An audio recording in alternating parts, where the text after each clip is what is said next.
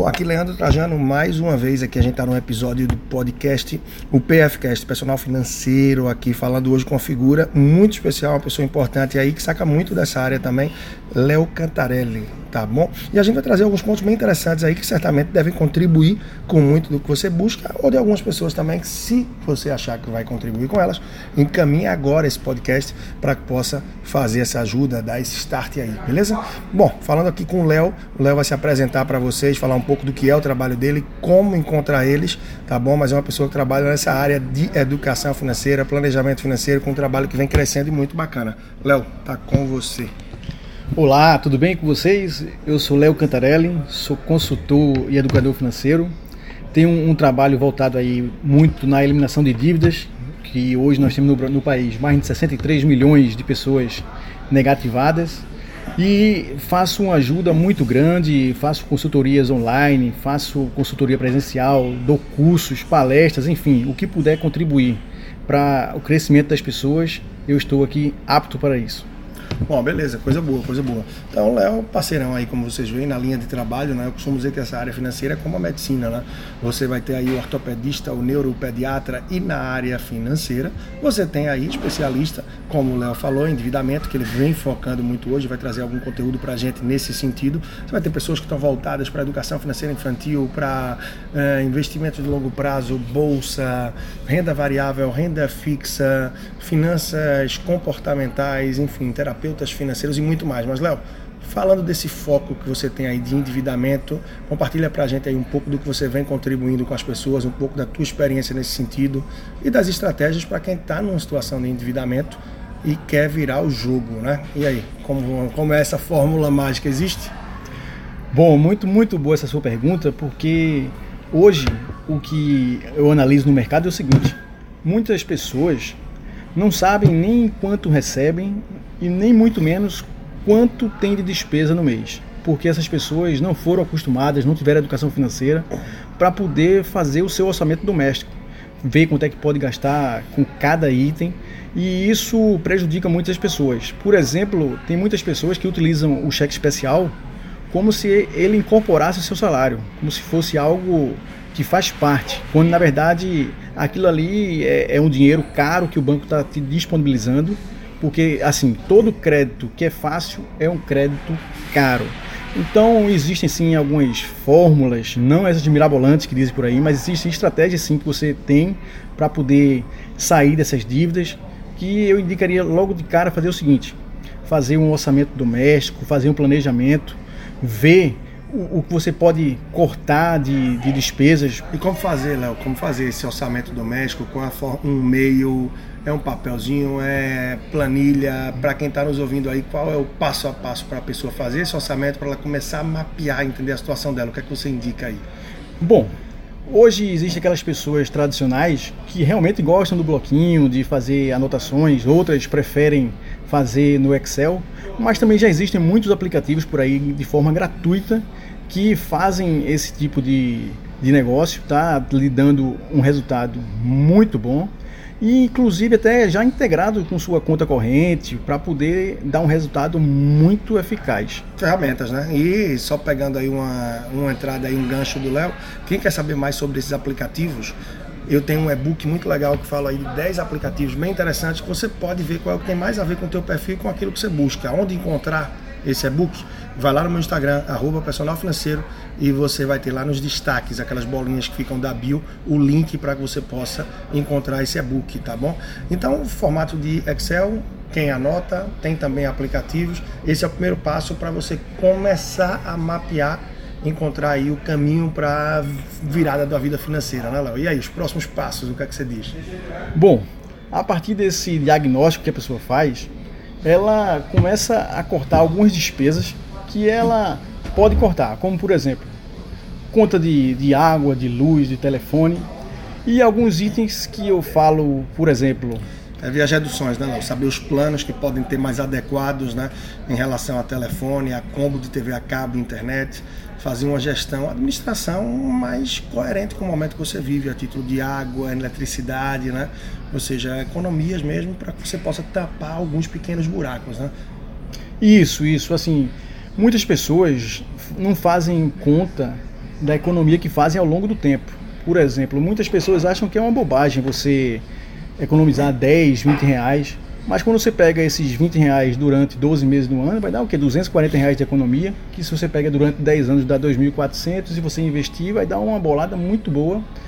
E outra coisa que eu também falo é com relação a tarifas bancárias. Para vocês, se vocês não utilizam contas é, fazendo transferência, esse tipo de é só para ter uma conta, ou você abre um, um, banco digital, uma conta no banco digital, que hoje existem muitos aí de forma gratuita, como também o banco tem uma conta chamada conta essencial. É uma conta que dá um pouquinho de trabalho para você abrir, não é, Leandro? Porque os gerentes não têm interesse, o banco não tem interesse nesse tipo de produto, mas que você pode solicitar para poder usufruir do banco sem que tenha uma tarifa. É, e uma resolução do Banco Central isso. Você pode procurar aí, pode jogar no Google pacote essencial de serviços, que você vai ver que é uma resolução do Banco Central e é um direito do consumidor que frequentemente é negado pelos bancos, mas é um direito seu de ter acesso a uma conta. Você não tem despesa para ela e, como diz o nome, é um pacote essencial de serviços, ou seja, você vai ter direito aos básicos e é uma boa forma de eliminar mais despesas que são ocultas. Então, boas dicas que o Léo está trazendo para a gente aí, hein?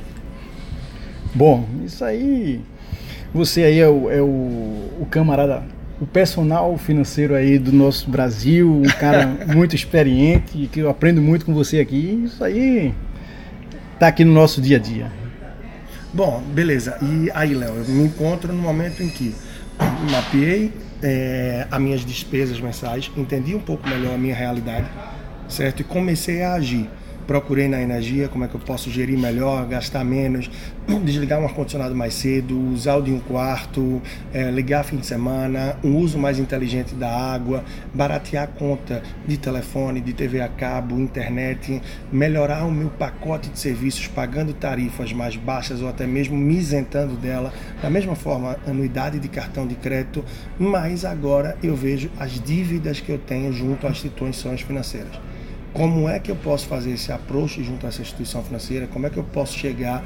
Qual é a orientação que você dá para que a pessoa tente sair de uma forma menos penosa, menos onerosa dessas eh, despesas, na verdade, desse endividamento? Ou seja, como negociar, como pular um pouco essa fogueira do endividamento no sentido da negociação com esses bancos? Bem, o primeiro passo que a pessoa tem que, que dar é o seguinte: é ele entender o montante daquela dívida, saber qual é a dívida que ele tem, saber qual é o juro que está sendo cobrado pela instituição financeira. E vou dizer uma coisa aqui que é polêmica. Por exemplo, ou pague tudo ou não pague nada. Porque se você for amortizar apenas o mínimo do seu cartão, essa vai, esse cartão vai fazer uma bola de neve que você não vai estar tá pagando ele nunca porque juros sobre juros vai se tornar uma dívida impagável. Então é o seguinte: se você não pagar, você vai juntando dinheiro e vai no final fazer uma proposta que caiba no seu bolso para o banco. Mas assim, uma coisa que eu digo também é o seguinte: não adianta você deixar uma dívida para fazer uma outra dívida, como por exemplo parcelar. Não, é você juntar o dinheiro para você quitar essa dívida à vista é muito bacana. É uma coisa que eu costumo dizer: nunca pague o mínimo. Você tem que pagar o total da fatura. Você fala, pô, Leandro, é muito fácil dizer isso. Mas se eu não tenho a grana para pagar tudo, como é que eu vou pagar tudo, meu irmão? Não tem como. Aí eu lhe digo: te vira. Em que sentido? Vai no banco. Faz um empréstimo pessoal, um empréstimo consignado. Certamente você vai ter acesso a juros muito menores muito mais baixo do que você teria no parcelamento junto ao teu cartão de crédito. Então você vai estar trocando a dívida mais cara por uma dívida mais barata. Mas, Colando, eu vou estar devendo ao banco ou ao cartão, à operadora. Não vai dar o mesmo, não? Absolutamente não. Cartão de crédito cheque especial tem os juros mais selvagens do mercado. Então você vai trocar uma dívida mais cara por uma mais barata. Nem por isso tão barata e você vai dar um fluxo, um ritmo a essa dívida. Então isso também é um ponto essencial que tem que ficar atento.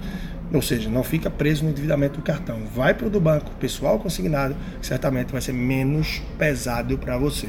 Mas mais estratégias, né? Uma vez que você está ali com o gerente do banco, ou que você está com a empresa de cobrança que não para de ligar para você e tal, e que quer ver e aí tem como pagar, não tem. Por acaso caiu aquela grana e você vai ter como amortizar o que está, alguns empréstimos, alguns buracos que tem aberto. Qual a estratégia, qual a forma de negociar, o que é que se pode ver além disso? O que é que você sugere aí? Bom, eu indico sempre o seguinte: primeira coisa que a pessoa tem que ter é tranquilidade, ter calma saber que esse é um momento que está passando na sua vida, mas que tudo vai passar.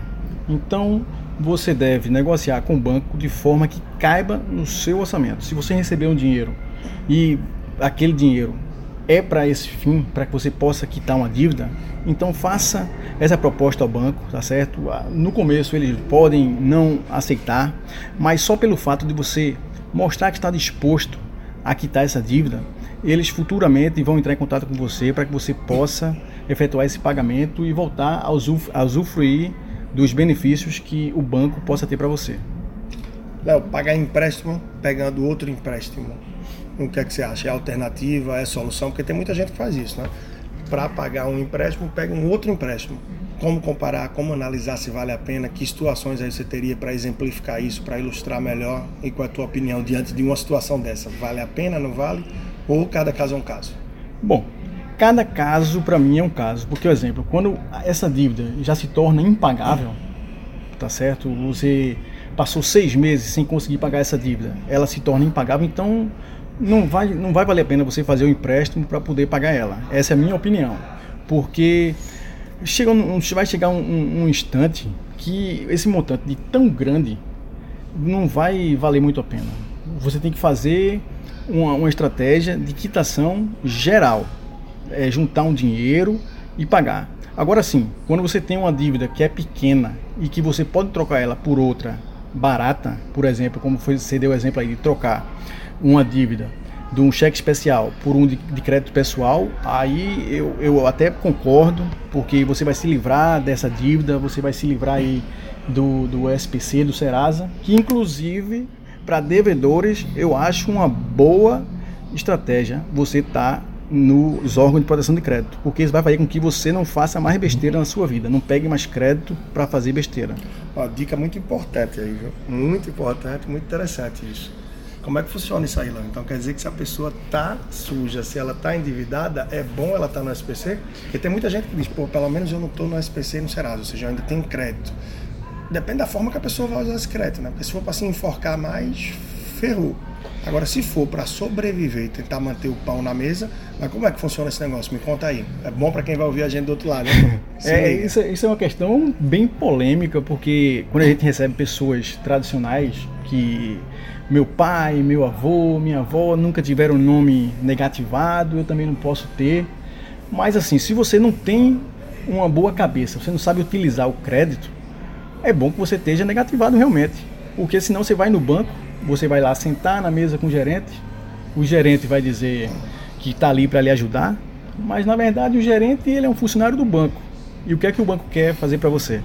Ele fazer um novo empréstimo, ele vai querer ali vender, vender produtos. Vender crédito também não deixa de ser vender, afinal ele vai estar empurrando uma taxa de juros para o banco retornar melhor e vai batendo ali metas e comissões e resultado, afinal ele tem que se manter e às vezes nem que seja para empurrar a tromba dentro de alguém, isso vai acontecer, né? Exatamente, o produto dele é o dinheiro. Que né? não seja você que está ouvindo aí para levar tanta trabalhada. Então não, tem que mas, se ligar, viu? Mas quem está escutando aqui já, já segue suas, suas opiniões, suas sugestões aí, e eu sei que não faz isso. Léo, beleza, coisa boa. E agora fala para a pessoa que está ouvindo a gente aí, que veio até o final, saber como é que pode te encontrar aí, redes sociais, quais são tuas mídias, o que é que você está oferecendo para que a pessoa possa continuar te acompanhando de perto aí também. Desde já eu digo que está chancelado, está recomendado aí, para que você possa estar tá acompanhando o Léo de perto também. Manda aí, Léo.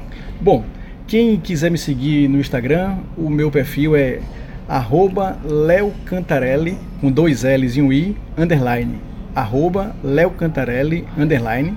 Também tem o site, que é o leocantarelli.com.br. E você me seguindo lá, dá um toque lá, diz que você viu aqui pelo Leandro, que eu vou dar uma atenção muito especial para vocês. Bom, muito bacana. Então, simbora mais um episódio bacana aqui do podcast, disponível aí, como você sabe, no SoundCloud, podcast da Apple, Spotify, Deezer, enfim, todas as plataformas que tiver, quer conhecer um pouco mais aí do meu trabalho, está passando aqui pela primeira vez, seja vindo através aí também de indicações do Léo, ou se bateu aqui por acaso devido ao tema desse podcast, leandrotrajano.com, tem também um canal no YouTube, basta procurar por Leandro Trajano. E você pode mergulhar mais nesse universo através do meu curso online, está disponível para você de onde estiver ouvindo nesse Brasilzão ou mundo afora.